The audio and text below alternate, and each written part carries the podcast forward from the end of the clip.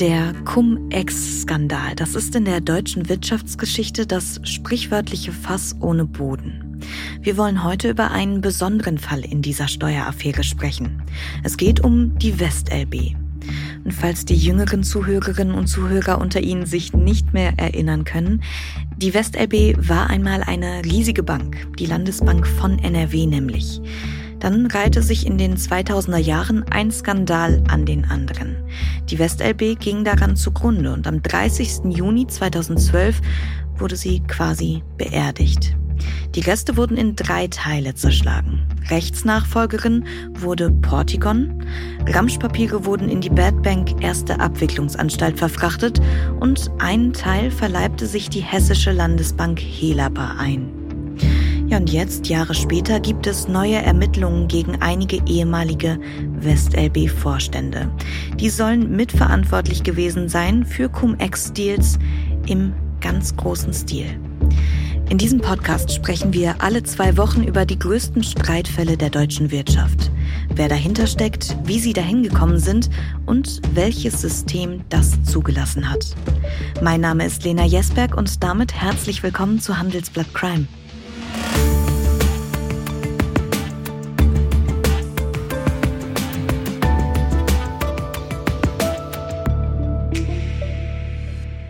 Und wenn es um Cum-Ex geht, dann dürfen zwei meiner Kollegen natürlich nicht fehlen. Sönke Iversen und Volker Furzmeier, unsere beiden Investigativreporter, die begleiten den ganzen Fall mit all seinen Ausläufern schon seit vielen Jahren. Ja, ohne dass bislang so richtig ein Ende in Sicht ist. Ihr beiden, hallo. Hallo Lena. Hallo Lena. Und wir wollen natürlich wie immer ganz von vorne anfangen. Deswegen erzählt doch mal bitte, warum beschäftigt ihr euch mehr als zehn Jahre nach dem Aus nochmal mit der WestLB? Ja, es ist eine lange, lange Vorgeschichte. Zehn Jahre, genau länger als zehn Jahre sind die schon nicht mehr da, die Landesbanker.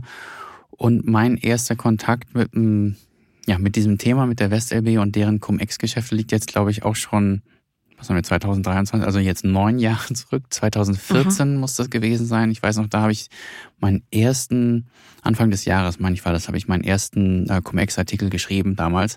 Und später, ein paar Monate später, habe ich dann einen Anruf bekommen und das das war einer der seltsamsten Anrufe, die ich je bekommen habe. Es ging das will schon was heißen. Also es ging um jemanden, der ein Insider war. Der hat nicht selbst angerufen, der hat einen Kontakt angerufen und da hieß es dann, ähm, also der hätte Daten und er sei dabei, die der Steuerfahndung Wuppertal anzubieten. Da bin ich natürlich hellhörig geworden und habe das dann sozusagen die Spur aufgenommen. Und tatsächlich es, äh, waren, ja, können jetzt nicht viel über diesen Mann verraten, weil dessen Identität natürlich geschützt äh, bleiben mhm. muss. Aber er kam also aus einer oder von einer, arbeitete bei einer ausländischen Bank, mehr wusste ich damals nicht, und nannte sich Paul Smith. Ne? Also wenn du möglichst generischen Namen generieren willst, dann nennst du dich auf Englisch Paul Smith und sonst hier vielleicht Heinz Schmidt oder so.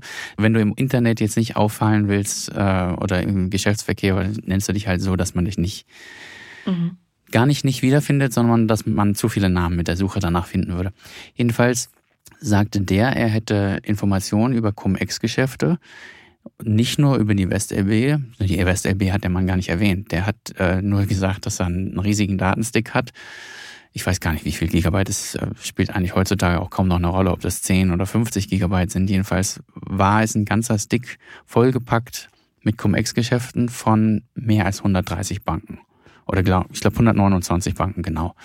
Und da war also alles dabei. Ne? Also jede deutsche Bank, die du dir vorstellen kannst. Äh, Macquarie war dabei aus Australien und amerikanische und äh, britische, eine japanische, aber eben halt auch die WestLB, ne, direkt in der Umgebung. Und das war das erste Mal, dass ich von Cum-Ex-Geschäften der WestLB erfuhr und dem gingen wir dann nach. Also Cum-Ex-Geschäfte, ne, ist das Übliche, auch in diesem Fall. Alle 129 Banken, die auf diesem Stick waren, haben also diese Praxis betrieben, sich äh, Kapitalertragssteuern, die man gar nicht gezahlt hatte, erstatten zu lassen. Also mhm. einmal zahlen, doppelt erstatten.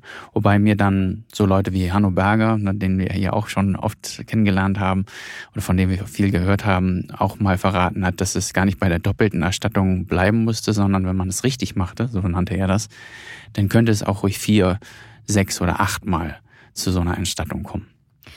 Kommen wir nochmal zu Paul Smith vielleicht zurück. Ist ja eine ganz spannende Figur scheinbar in dieser Geschichte. Der wusste also über all das Bescheid. Warum wollte er denn auspacken? Ja, also ich kam erst ein bisschen später dazu. Ich bin, bin seit Anfang 2015 hier beim Handelsblatt im Investigativteam, hatte aber vorher auch schon Berührungspunkte mit Cum-Ex. Insofern hat sich das ganz gut ergänzt. Und als Sönke mir dann erzählt hat, dass er seit ein paar Monaten da Kontakt hat zu einem Insider, der ähm, vielleicht gewillt ist auszupacken, da wurde ich natürlich auch hellhörig. Und dann mhm. haben wir uns zu zweit hinter das Thema geklemmt. Und äh, ja, also es war eine schwere Geburt, muss man sagen. Das ging wirklich monatelang, wahrscheinlich sogar eher ein Jahr oder so. Ne? Also der Paul Smith, der hatte halt ein schlechtes Gefühl bei diesen Geschäften und der hat dann irgendwann gesehen, das ist nicht rechtens, was hier läuft. Ne? Hier wird der Staat ausgenommen. Es geht um viele Milliarden Euro und ich will da nicht mehr mitmachen, ich will da nicht mehr zuschauen.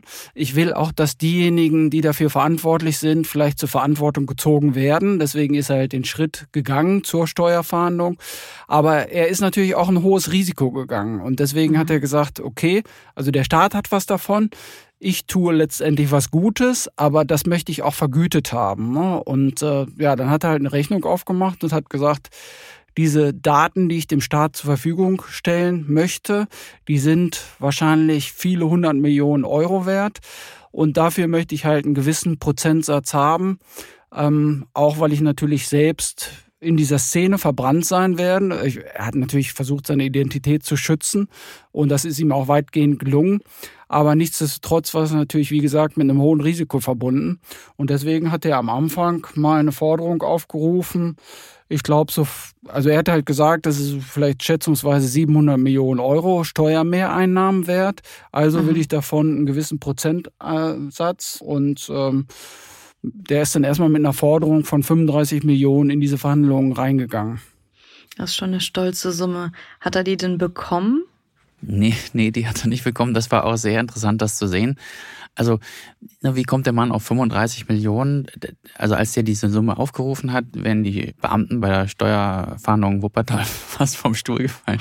Also, was denkt der Mann sich? Ne? Also, ist es, war zwar damals auch schon üblich, siebenstellige Beträge für solche Daten zu zahlen, aber doch sehr niedrige. Also, eine Million, zwei Millionen, mal zweieinhalb, glaube ich, sind geflossen. Ja, das war so diese Phase, diese Schwarzgeldphase, ne, wo viele Leute ihr Geld in der Schweiz gebunkert haben, bei der UBS, bei Credit Suisse, bei Julius Baer oder auch in Luxemburg. Und da gab es natürlich auch schon mal Datensätze, die hier angeboten wurden. Und gerade in NRW, also damals war Finanzminister Norbert Walter Borjans, ähm, und eben diese Steuerfahndung Wuppertal, die auch einen legendären Ruf hatte, ne, mit dem Steuerfahnder Beckhoff, der damals äh, sozusagen die Federführung hatte. Und da haben die immer mal wieder aufgekauft. Und deswegen hat der NRW auch diesen Ruf. Und deswegen ist Paul Smith eben auch nach Wuppertal gegangen, um da diese Daten anzubieten. Aber ja, genau. Gut, jetzt ähm, vielleicht führt Sönke das nochmal weiter aus.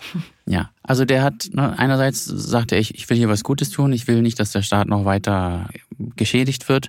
Andererseits war er halt Banker und als Banker rechnest, ne, der hat eine typische Investmentbanker, äh, also der sagt, ich habe hier Informationen, die, die biete ich euch und dann möchte ich eine Provision. Provision, gut, das ist je nach, je nach sehr unterschiedlich, wie viel hoch so eine Provision sein kann. Aber es ist also völlig normal, dass man für Daten oder für einen Kontakt 5% Provision bekommt. Mhm. So, jetzt hat er gesagt, er schätzt, dass äh, der Staat 700 Millionen Euro mehr einnehmen wird, wenn er die Daten auswertet. So ein Prozent von 700 Millionen sind 7 Millionen und 5 Prozent sind halt 35 und das wollte er haben. und das haben die Wuppertaler zwar ne, die Rechnung nachvollzogen, haben gesagt, das ist ja Wahnsinn und mehr als das Maximum, was wir jemals gezahlt haben, so ungefähr jedenfalls, geben wir hier auch nicht, also bieten wir ihnen zweieinhalb. So, dann war das Gespräch erstmal zu Ende und er hat gesagt, nee, für zweieinhalb mache ich hier gar mhm. nichts.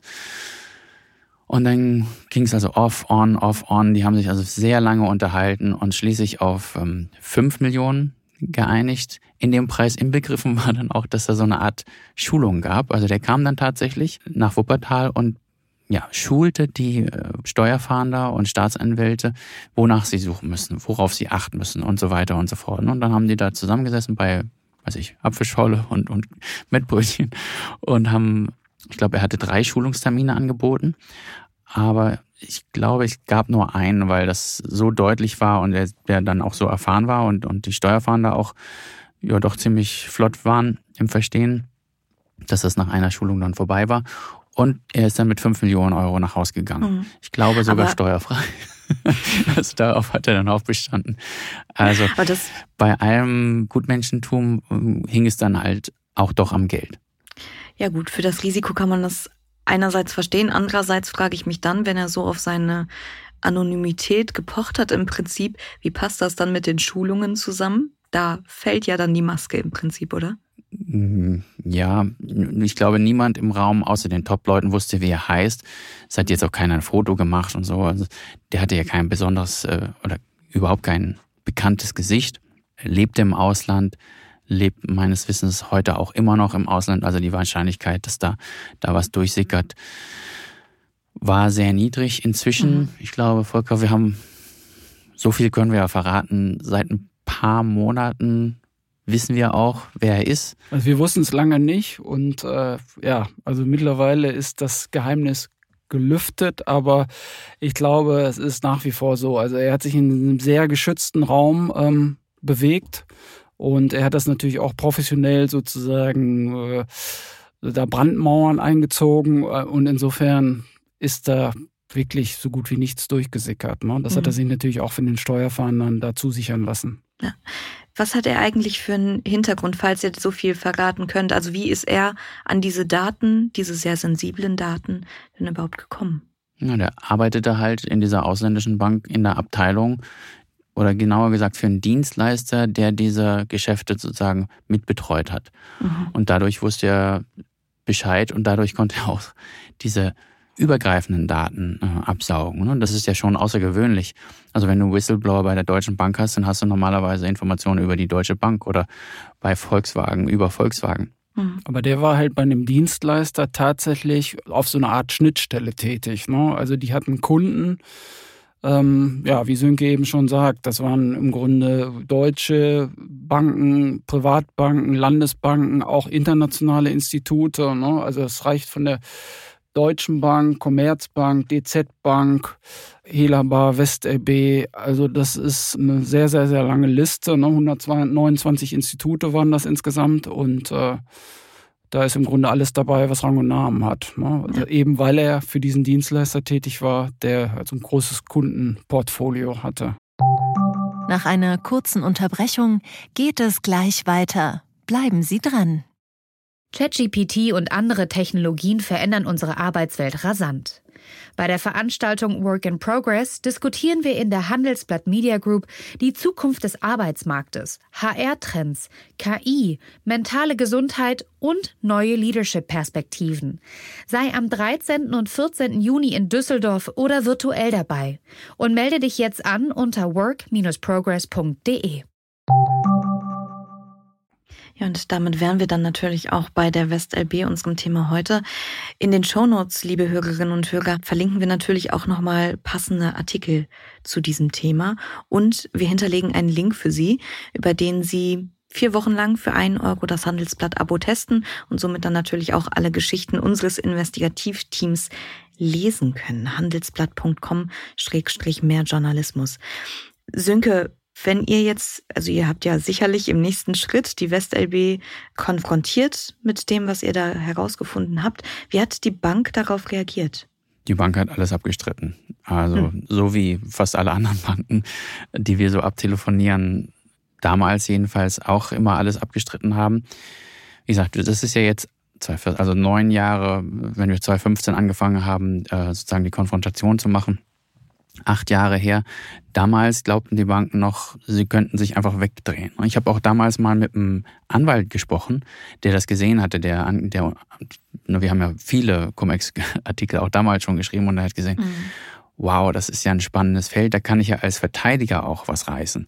Und dann hat der seinerseits angefangen, Banken anzurufen, anzuschreiben. Der kannte sich sehr gut, der war sehr gut vernetzt und rief mich dann eines Tages an und war völlig fassungslos, dass sie ihm also dass die Banken ihm seinerseits alle gesagt hätten, ja, hier gibt's nichts zu tun für Sie, wir haben keine Cum-Ex-Geschäfte gemacht.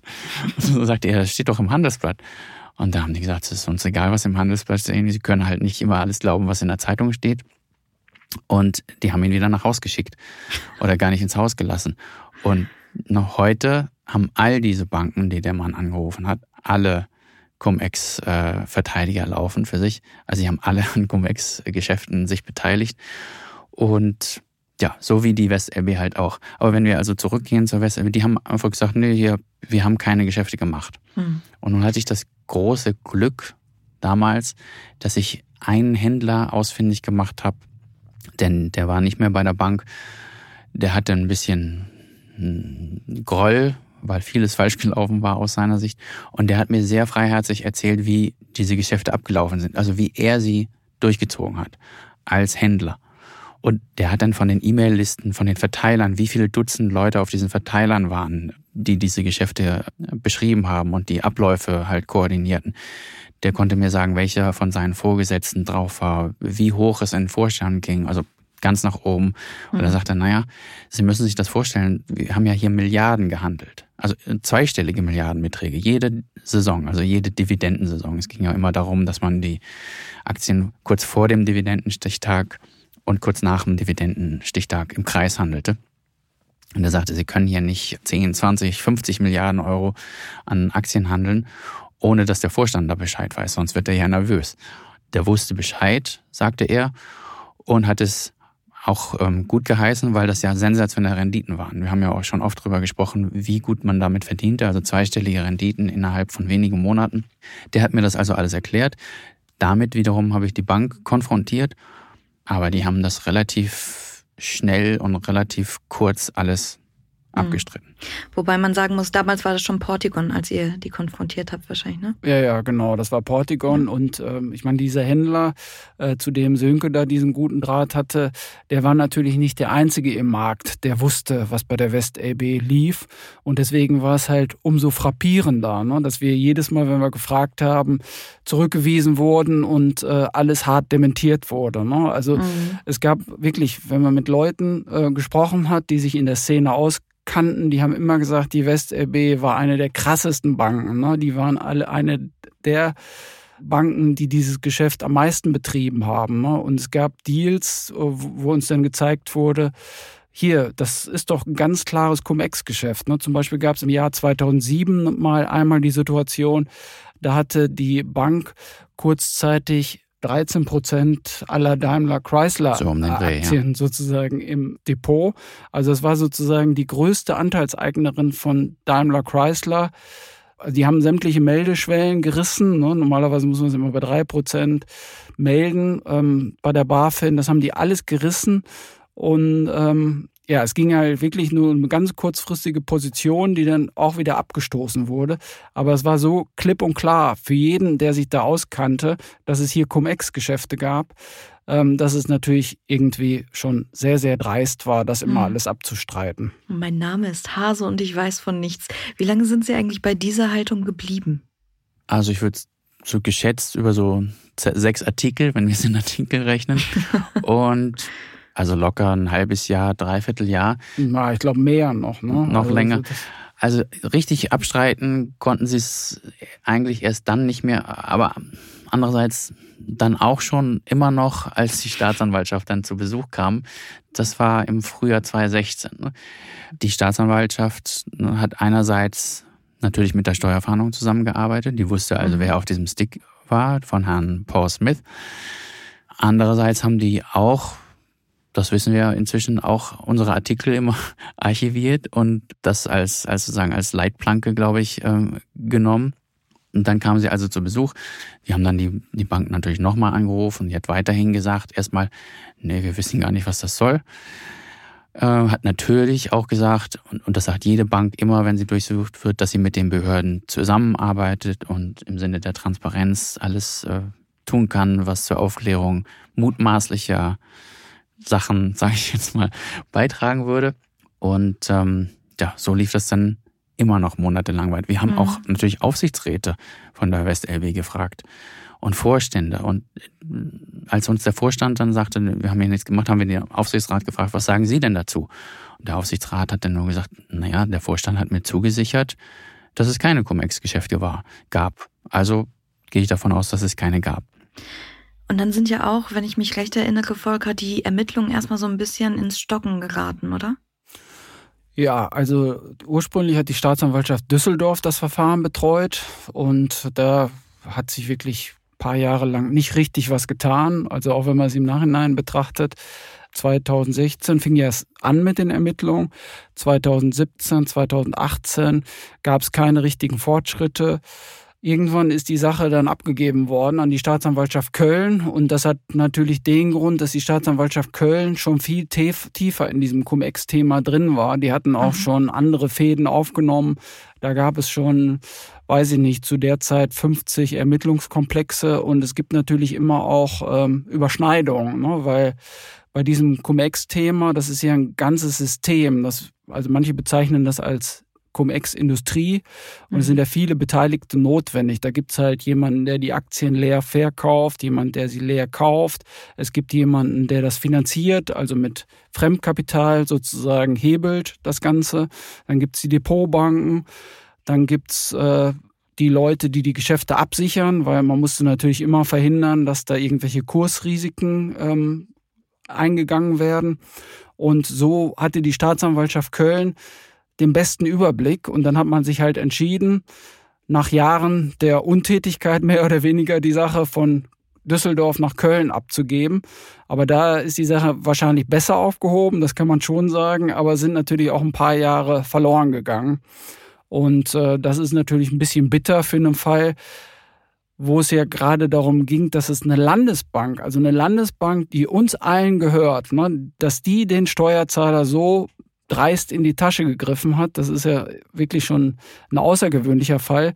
Und da muss man sich schon wundern, dass da nicht viel mehr ein Fokus drauf gelegt wurde, um diese Ermittlungen voranzutreiben. Mhm. Und die dicke Überraschung, die kam dann 2019. Ja, genau. Da hieß es dann plötzlich, ähm, dass Rückstellungen gebildet worden seien, und zwar in Höhe von 600 Millionen Euro. Und diese Rückstellungen ja fast zu 100 Prozent äh, geschuldet waren mutmaßlichen Cum-Ex-Geschäften. Mhm. Das da konnte man das dann ausrechnen, wenn das 600 Millionen waren, ähm, was kommt denn da als Zinsen drauf? Also wenn die Staatsanwaltschaft oder das alles zurückfordert, da war man dann über die Jahre, die ja dann vergangen waren, ähm, war man schon bei einer Milliarde. Wahnsinn. Und das ähm, ja fast schon perverse kann man sagen, dass es dann darum ging, die ehemalige Landesbank, also eine Bank, die dem Steuerzahler ja gehörte, musste es dem Steuerzahler zurückzahlen. Und die Nachfolgegesellschaft, die Portigon, die dann einstehen musste dafür, wird es zahlen müssen. Mit anderen Worten, wer zahlt es wieder? Wieder der Steuerzahler. Also der Steuerzahler zahlt sich jetzt selbst den Schaden zurück, äh, den diese Banker angerichtet haben. Also mhm. mutmaßlich wird es so kommen. Und äh, ja, da ist natürlich der normale Bürger äh, etwas verwirrt und auch angemessen oder äh, mit Recht ähm, verärgert, wenn, wenn er das sieht, wie da Absolut. jetzt sozusagen linke Tasche, rechte Tasche gespielt wird, aber alles mit seinem Geld. Ja, vor allem bei der Summe, ne? Kennt ihr denn andere Banken, bei denen es da um ähnliche Beträge ging? Also es gibt äh, ein paar Fälle, die jetzt so ja, langsam aufgeklärt werden, vor allem der Fall der Hamburger Bank MM Warburg den kann man dann nennen, weil es gab halt ein paar Strafverfahren schon im, ja, im Umfeld der Warburg Bank. Und äh, die wurde auch schon zur Kasse gebeten, ähm, mhm. weil na, ne, es gab halt diese Strafverfahren und die mussten sozusagen ihre Steuererstattung wieder zurückzahlen. Das waren ein paar hundert Millionen Euro. Es gibt auch ein paar andere Banken, die schon ihre Steuern zurückgezahlt haben, wobei man nicht weiß, ob das der gesamte Schaden ist, aber genannt sei zum Beispiel das Beispiel der LBBW, die haben 150 Millionen Euro Steuern zurückgezahlt aus diesen Cum-Ex-Geschäften oder die Hamburger Landesbank, Hamburger Schleswig-Holsteinische Landesbank, die gibt es mittlerweile auch nicht mehr, die HSH Nordbank, die haben gut 120 Millionen Euro zurückgezahlt. Also es gibt schon ein paar Banken, die ihre Steuern zurückgezahlt haben und die ein oder andere Bank, die jetzt auch strafrechtlich herangezogen wird, aber ähm, 600 Millionen Euro Und mit Zinsen bei einer Milliarde, da liegt man schon sozusagen am oberen Ende der Range. Das kann man wohl jetzt schon sagen. Wobei es noch andere Banken gibt, die auch ein sehr großes Problem haben, also mindestens mehrere hundert Millionen, wenn nicht sogar im Milliardebereich. Na, da gibt es zum Beispiel so eine Bank wie die Santander, die spanische Großbank oder Macquarie oder Barclays. Ne? Aber ich will das jetzt auch nicht ewig ausführen. Aber insofern äh, befindet sich die WestRB in guter Gesellschaft. Aber es hat sich, auf, hat sich auch das bewahrheitet, was viele schon am Anfang gesagt haben, dass die WestRB halt eine derjenigen Banken ist, die da am stärksten mitgemischt haben. Und äh, das wissen wir auch aus E-Mail-Kommunikation. Also wir wissen zum Beispiel von einem Banker, der hat früher bei Merrill Lynch gearbeitet und äh, der ist dann mit Leuten von der WestRB zum Fußballspiel gegangen. Damals war das im Jahr 2006. Da war gerade die Fußballweltmeisterschaft hier in Deutschland und der hatte dann halt seine WestRB-Kollegen eingeladen zum Fußballspiel Deutschland gegen Polen. Und er hat die dann so richtig verwöhnt und äh, ja, hat sich so richtig gut gehen lassen. Und warum? Weil er wusste im Grunde, die sind total naiv. Mhm. Also die WestRB hat natürlich Gewinn damit gemacht, aber andere haben noch mehr Gewinn damit gemacht. Ne? Zum Beispiel in diesem Fall halt Merrill Lynch. Und er hat sich so ein bisschen lustig gemacht auch, ne, über diese Kollegen, die er halt mit so einem Fußballspiel da irgendwie abspeisen konnte. Und äh, er hat sich erst richtig die Taschen voll gemacht. Ne? Das ist nur so eine kleine Episode. Da, von der Sorte gibt es noch ein bisschen mehr. Und äh, ja, also wie gesagt, die WestRB war da ein wichtiger Spieler. Das kann man mhm. definitiv sagen. Da gab es dann Currywurst mit Blattgold. Aber kommen wir mal zurück zur WestLB. Wer ist denn eigentlich für die illegalen Geschäfte verantwortlich? Naja, letztlich natürlich der Vorstand. Und wir haben mhm weil das so lange dauerte bei der WestLB. Also wir sprechen ja hier über viele Jahre. Wir haben gesagt, äh, so 2006, das äh, Fußballspiel ist ja jetzt auch schon noch eine ganze Weile her. Also wir haben durchgezählt meist, glaube ich, sind 14 Vorstände bei der WestLB und da sind auch immer gleich äh, die Top. Also es gibt allein vier ehemalige Vorstandsvorsitzende, die Ne, ob die jetzt schuldig sind oder nicht, das wird dann letztlich das Gericht entscheiden. Das wollen wir hier auch im Podcast natürlich nicht vorwegnehmen. Mhm. Sie sind beschuldigt, weil ihre Unterschrift letztlich unter den Steuererklärungen äh, mitsteht. Ähm, Teilweise jedenfalls, ne? Teils. Ja. Und sie sind als Vorstandsvorsitzender halt immer ne, letztverantwortlich. Dazu kommen ja Dutzende von Leuten, die dann beteiligt waren. Ne? Also die Liste der WestLB-Beschuldigten ist wirklich sehr lang. Und Ne, du sagst, äh, die waren nicht nur illegal, also sie waren natürlich auch strafbar. Ne? Also es geht ja hier nicht nur darum, wer zahlt wie viel Geld zurück, sondern es geht auch darum, wer muss wie lange dafür in Haft. Mhm. Weil inzwischen, ähm, auch wenn manche Rechtsanwälte, also vor allem diejenigen, die diese Cum-Ex-Geschäfte-Macher verteidigen, das immer noch nicht wahrhaben wollen, Cum-Ex-Geschäfte waren immer schon strafbar. Da gibt's viele einschlägige Urteile und alle sind bestätigt worden, also auch. Der Bundesgerichtshof äh, sagt, sie sind strafbar, der Bundesfinanzhof sagt, die waren illegal, ne? also steuerrechtlich ja. und strafrechtlich ist das ja höchstrichterlich abgesegnet genau. jetzt. Das Bundesverfassungsgericht hat entschieden dazu. Das ist ähm, und mehrere von den Urteilen, also von den Hafturteilen sind auch bestätigt schon. Mhm. Der prominenteste aller Fälle, die wir bisher hatten, ist natürlich Hanno Berger, der berühmte Steuerguru und Berater unter anderem von Warburg, aber auch ganz vielen anderen großen Banken und großen Unternehmen und großen Unternehmern. Der wurde also zu acht Jahren Haft verurteilt. Er macht weiter, er hat Revision eingelegt. Daraufhin hat allerdings sein eigener Anwalt, äh, das vielleicht auch ganz gut zu wissen oder interessant jedenfalls, hat dann sein Mandat niedergelegt der scheint oder schien also nicht daran zu glauben, dass das ähm, erfolgversprechend sein würde.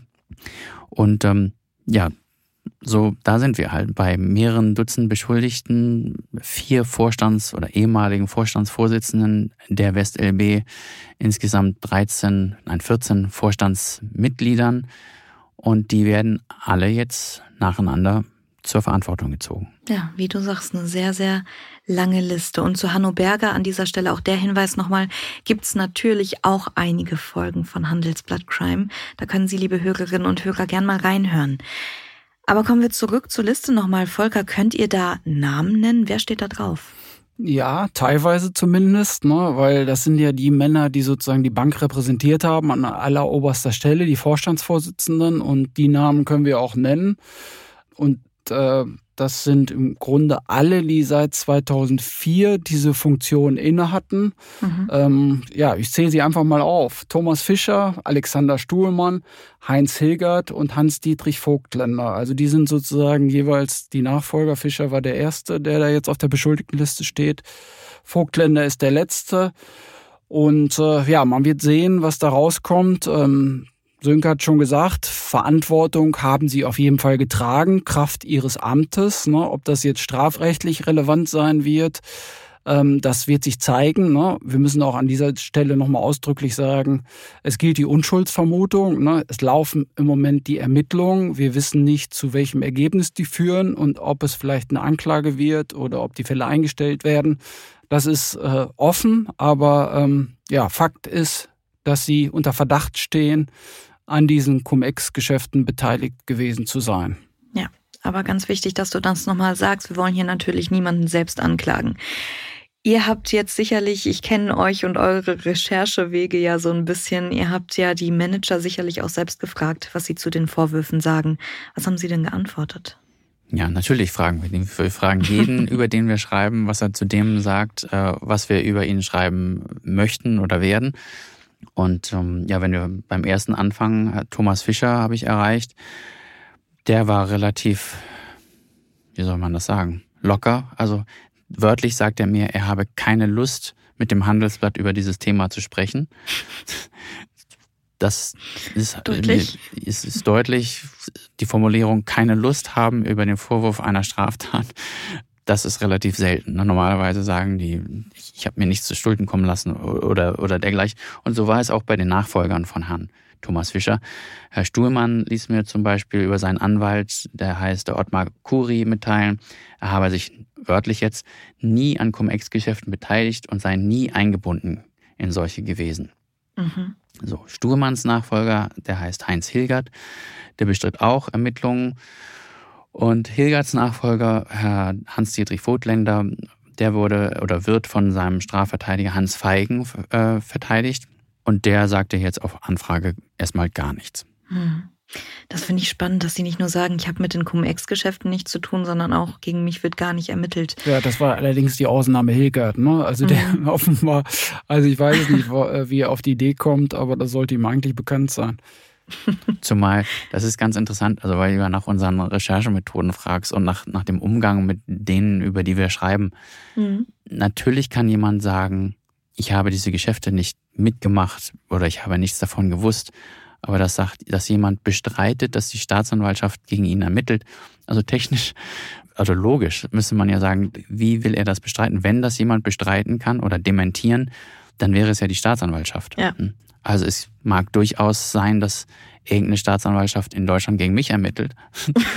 Wenn mich jetzt jemand fragen würde, ermittelt die Staatsanwaltschaft, ich weiß nicht, Köln, Hamburg, Berlin, München gegen mich, dann müsste ich sagen, davon weiß ich nichts und ich habe, wüsste auch nicht, was man mir vorwerfen könnte. Ich würde aber nicht sagen, ich bestreite, dass diese Staatsanwaltschaft gegen mich ermittelt. Das ist ein bisschen mhm. komisch zeigt aber auch vielleicht, wie dünnhäutig die Leute sind. Die wissen natürlich, ich meine, wir schreiben jetzt seit ja, zehn, neun Jahren über dieses Thema. Und die wissen, die haben jahrelang mutmaßlich, sage ich jetzt, sehr viel Geld damit verdient. Und irgendwann, das Thema war, vor zehn Jahren war es am Horizont und dann kam es halt immer näher, immer mehr. Dann gab es diesen Herrn Paul Smith, dann gab es die Berichte über Paul Smith. Und wenn die hören, was jetzt in, in Bonn, was dem Hanno Berger passiert ist, was ähm, in Hamburg oder mit der Hamburger Warburg Bank, die jetzt in, in Bonn, wo mehrere Leute schon verurteilt worden sind.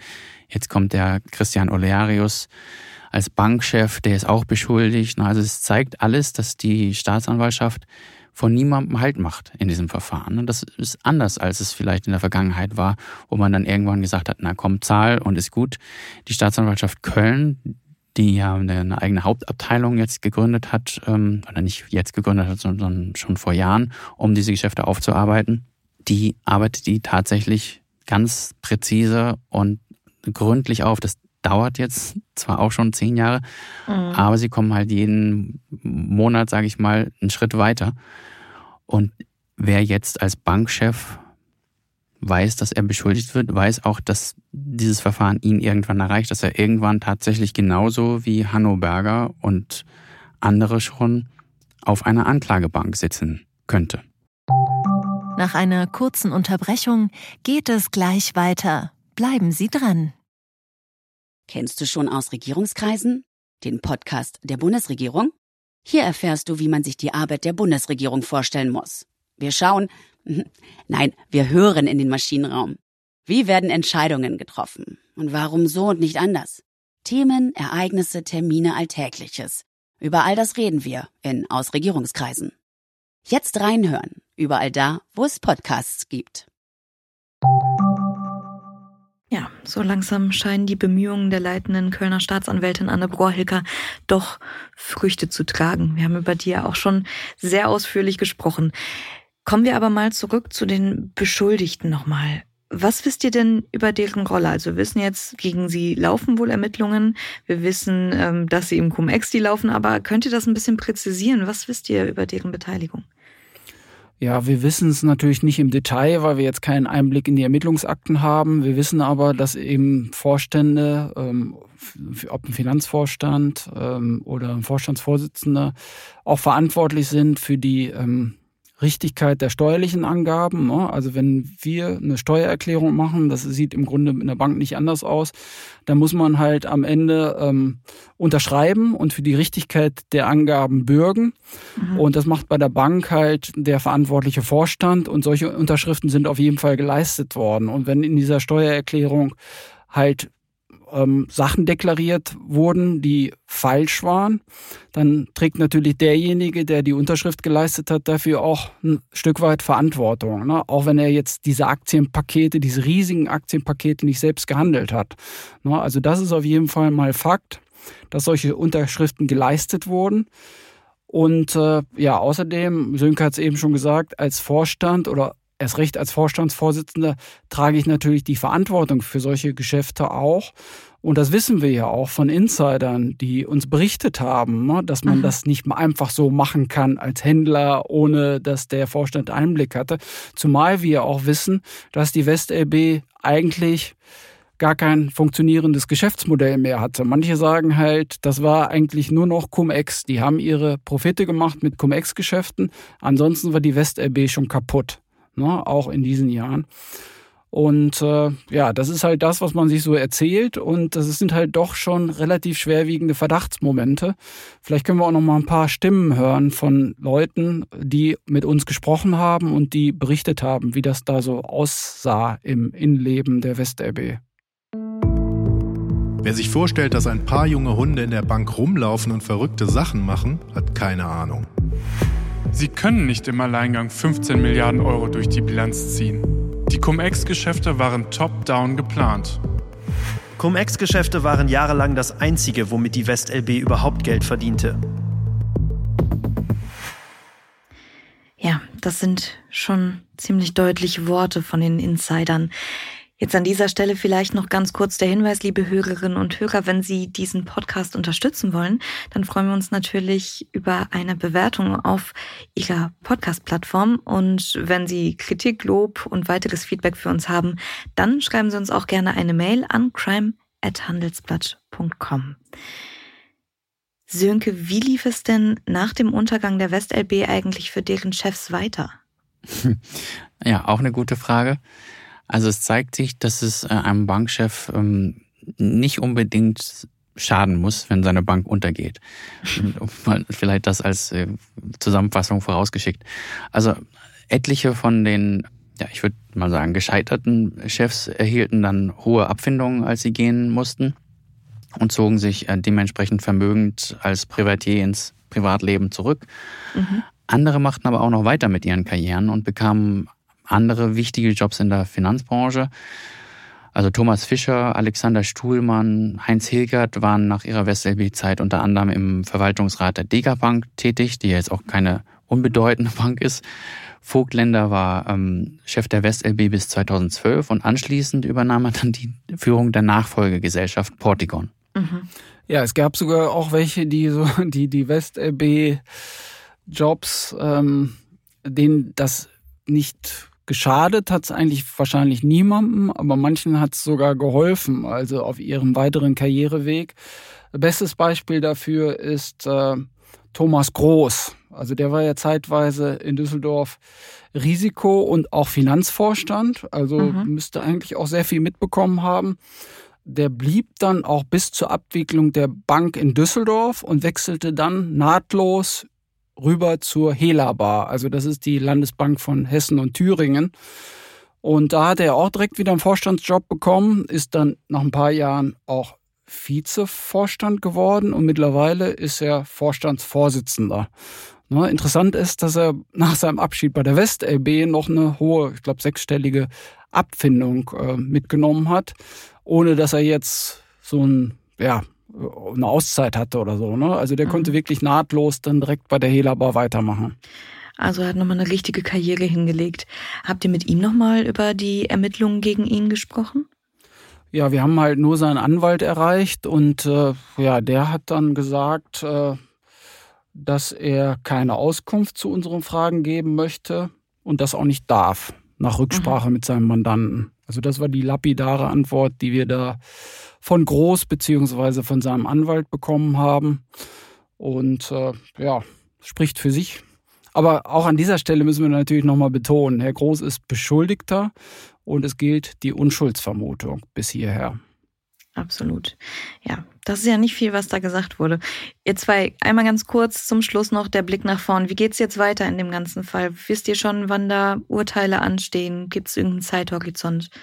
Ja, also im Moment sind wir ja noch im Ermittlungsstadium. Ne? Die Ermittlungen müssen erstmal irgendwann abgeschlossen werden. Wir haben uns neulich mit dem äh, Justizminister hier in Nordrhein-Westfalen getroffen gefragt, was denn mit diesem Fall ist. Er hat gesagt, da ist er eigentlich nicht richtig für zuständig, obwohl natürlich die Staatsanwaltschaft in seinem Zuständigkeitsbereich liegt. Aber da hat natürlich auch die Finanzverwaltung noch ein Wörtchen mitzureden. Und äh, Limbach hat uns dann ans Finanzministerium verwiesen. Die haben wiederum gesagt, ja, können wir eigentlich nichts sagen zu dem Fall wegen Steuergeheimnis, aber da soll halt eine eigene Ermittlungsgruppe jetzt gegründet werden, um die Sache nochmal voranzutreiben.